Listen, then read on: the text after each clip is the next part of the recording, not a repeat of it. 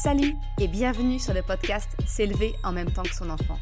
Je suis Maude, coach certifié chez Mercredi, mais surtout maman de trois enfants. Sur ce podcast, je t'aide à conjuguer la bienveillance avec la réalité de ton quotidien de maman. Utiliser ton choix d'une parentalité bienveillante comme un accélérateur de ton propre développement personnel. T'aider à changer de regard sur les situations que tu vis avec ton enfant pour t'en servir, pour grandir et apprendre sur toi. Hey, salut Je suis contente de te retrouver pour ce bonus estival numéro 2. Alors, comment réagir quand tu constates que ton enfant te tape toi ou tape son petit frère, sa petite sœur ou un autre enfant qui, est avec lui? Comment comment réagir? On est bien d'accord, bien évidemment, taper ou bousculer même quelqu'un, eh bien, ce n'est pas un comportement acceptable. Mais si tu grondes ton enfant, eh bien, malheureusement, cela risque d'avoir l'effet inverse que celui que tu aurais souhaité. En fait, le risque, c'est que ça creuse un peu plus le fossé entre toi et ton enfant. Ton enfant risque de se sentir rejeté et peut-être même nourrir un sentiment d'injustice vis-à-vis de celui qu'il martyrisait en se disant mais l'autre est protégé mais pas moi. Dans le cas d'une fratrie, ce fossé peut, peut se ressentir, ton enfant peut, peut avoir l'impression d'être à l'écart, que d'un côté il y a maman, papa et bah, le petit frère ou la petite sœur et lui à côté à part. Bien évidemment, c'est tout l'inverse que l'on souhaite. Généralement, quand on a plusieurs enfants, on souhaite au contraire la cohésion de la famille, qui est vraiment ce sentiment d'amour. Alors, comment faire dans une éducation, dans un choix d'une éducation, d'une parentalité bienveillante, pour refuser la violence dans la fratrie ou d'une façon générale? Eh bien, tu le sais, tu commences peut-être un petit peu à me connaître, la clé, c'est la verbalisation des émotions. Je considère vraiment que les émotions sont des précieux alliés dans la parentalité bienveillante. En fait, elles te permettent de comprendre le comportement de ton enfant. Si tu souhaites aller un petit peu plus loin, j'en ai parlé, c'est d'ailleurs même le premier épisode du podcast où justement je t'explique que les émotions te permettent de comprendre, de décrypter le comportement de ton enfant. Mais si je dois en faire un rapide résumé, sache que savoir accueillir, exprimer, communiquer les émotions, eh bien c'est le moyen le plus sûr pour parvenir à créer une vraie relation de coopération avec ton enfant.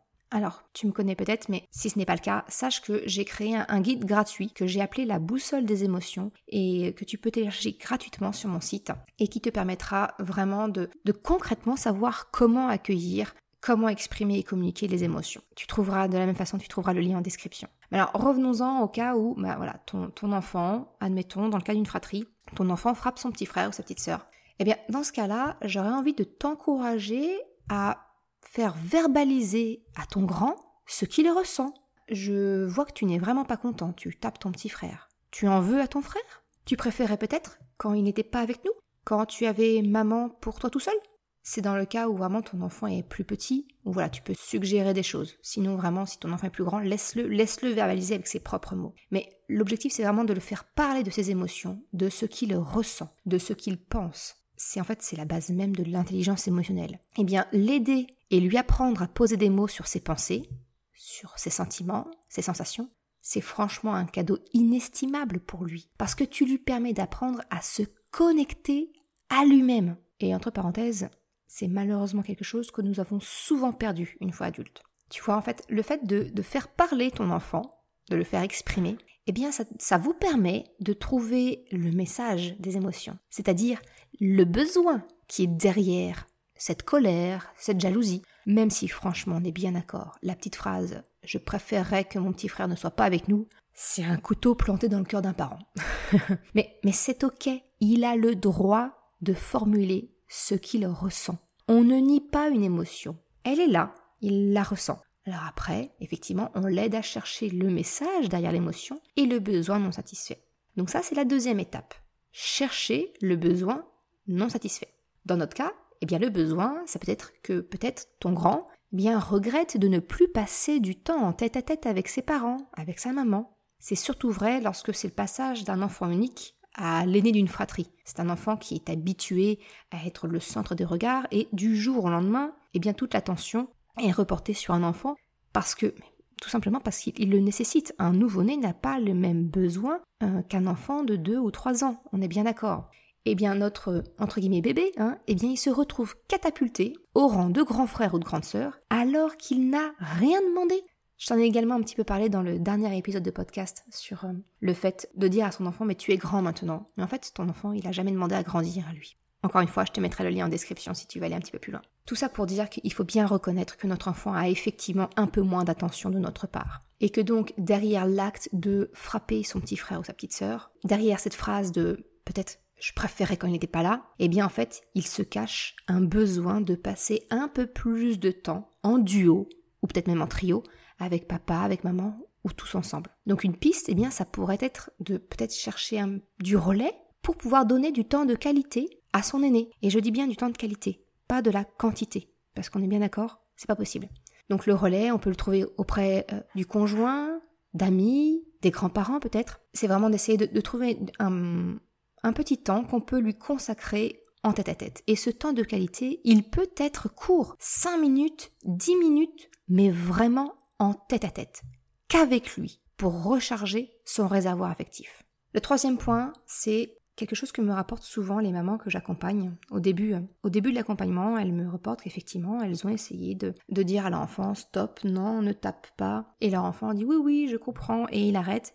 Mais quelques minutes après, il recommence et elle se trouve désemparée. Alors si tu es dans ce cas-là, toi aussi, bien j'ai envie de te dire, vraiment essaye de mettre en place les deux premiers points, à savoir écouter les émotions de ton enfant et rechercher son besoin qui, qui n'est pas satisfait, parce que même si tu expliques à ton enfant que taper c'est interdit, que taper c'est inacceptable, et qu'il te dit oui oui j'ai compris, en fait, il va recommencer et c'est tout à fait normal, parce que tant que son besoin initial n'aura pas été entendu, eh bien ça reviendra encore et encore. Parce que on est ainsi fait en tant qu'être humain quand notre besoin n'est pas satisfait, ou tout du moins qu'il n'est pas entendu par l'autre, eh bien nous allons recevoir des messages de nos émotions en permanence jusqu'à ce que ce besoin soit pris en compte. Alors, si tu expliques juste à ton enfant que taper c'est interdit et qu'il ne doit pas recommencer, il va te dire oui. Mais si tu n'as pas pris le temps d'écouter son besoin pour essayer de trouver une solution, eh bien il ressentira de nouveau ce besoin insatisfait et son réflexe, son émotion se traduira par lever la main, par avoir un comportement inacceptable. C'est logique. C'est un petit peu, en fait, vois les émotions comme le facteur. Tant que le message des émotions n'aura pas été délivré, entendu, eh bien le facteur, il repassera avec son enveloppe pour une xème présentation. Donc le meilleur moyen de sortir de ce cercle infernal, eh bien, c'est encore et toujours l'accueil des émotions, la compréhension du message pour essayer de trouver un compromis et satisfaire le besoin de ton enfant. Voilà ce que je voulais te partager aujourd'hui. Encore une fois, si tu souhaites aller un petit peu plus loin sur savoir concrètement comment accueillir une émotion, comment connaître un besoin insatisfait, comment le communiquer, je t'invite à télécharger la boussole des émotions, le guide gratuit que tu trouveras sur mon site mercredi.com. Je te mets tous les liens en description. Je te remercie d'avoir écouté cet épisode. Si tu souhaites retrouver l'article lié à cet épisode de podcast, je te mets le lien en description. Si tu as aimé cet épisode, s'il t'a été utile, eh bien je t'invite à le partager, à en parler autour de toi, ou si le cœur t'en dit, de me laisser une note 5 étoiles sur Apple Podcast. Cela me permet de faire connaître le podcast et m'encourage à progresser. Un grand merci à celles et ceux qui prendront le temps de le faire. Je te souhaite une excellente journée, après-midi, soirée, quel que soit le moment où tu écoutes, et je te dis à la semaine prochaine pour un nouvel épisode. Ciao